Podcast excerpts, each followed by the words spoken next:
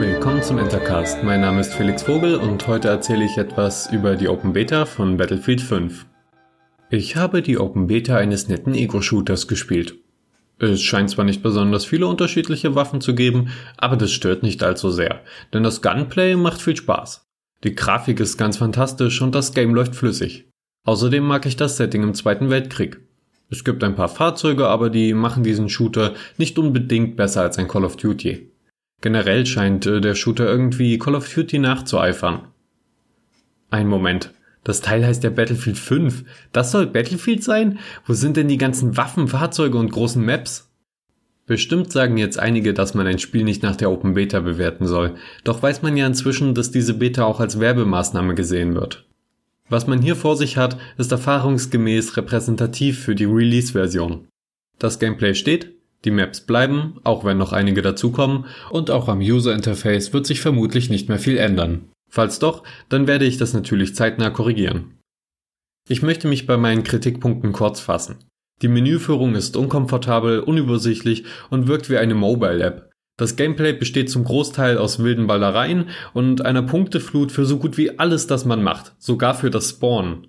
Ab und zu bekommt man Levelaufstiege beinahe bildschirmfüllend eingeblendet und dann darf man sich im Hauptmenü niemals im laufenden Spiel Anpassungen für seine Ausrüstung kaufen, was übrigens etwas dauern kann. Alles wirkt so, als ob man jeden einzelnen Trend der letzten Jahre mitgenommen hätte, egal ob es zum Spiel passt oder nicht. Jetzt bleibt eigentlich nur noch abzuwarten, wie EA Mikrotransaktionen ins Spiel bringt. Der Shooter-Part, damit meine ich eigentlich ausschließlich das Gunplay, und die Grafik von Battlefield 5 sind genial. Zum Singleplayer kann ich natürlich noch nichts sagen, aber der gesamte Rest, sollte er bis zum Release nicht stark verändert werden, ist für mich persönlich ein totales Ausschlusskriterium. Eigentlich würde ich mit meinen Gedanken zu Battlefield 5 noch bis nach dem vollständigen Release warten. Aber nachdem ich viele Stunden mit der Open Beta verbracht habe, denke ich nicht, dass ich diesen Shooter jemals kaufen werde. Ich hoffe, dass ein anderes Entwicklerstudio als DICE mit einem anderen Publisher als EA einen Shooter herstellt, mit dem man wieder Battlefield-Schlachten erleben kann und damit diese entstandene Marktlücke füllt. Ich hatte eigentlich sehr viel Lust auf Call of Duty 5, äh, Battlefield 5.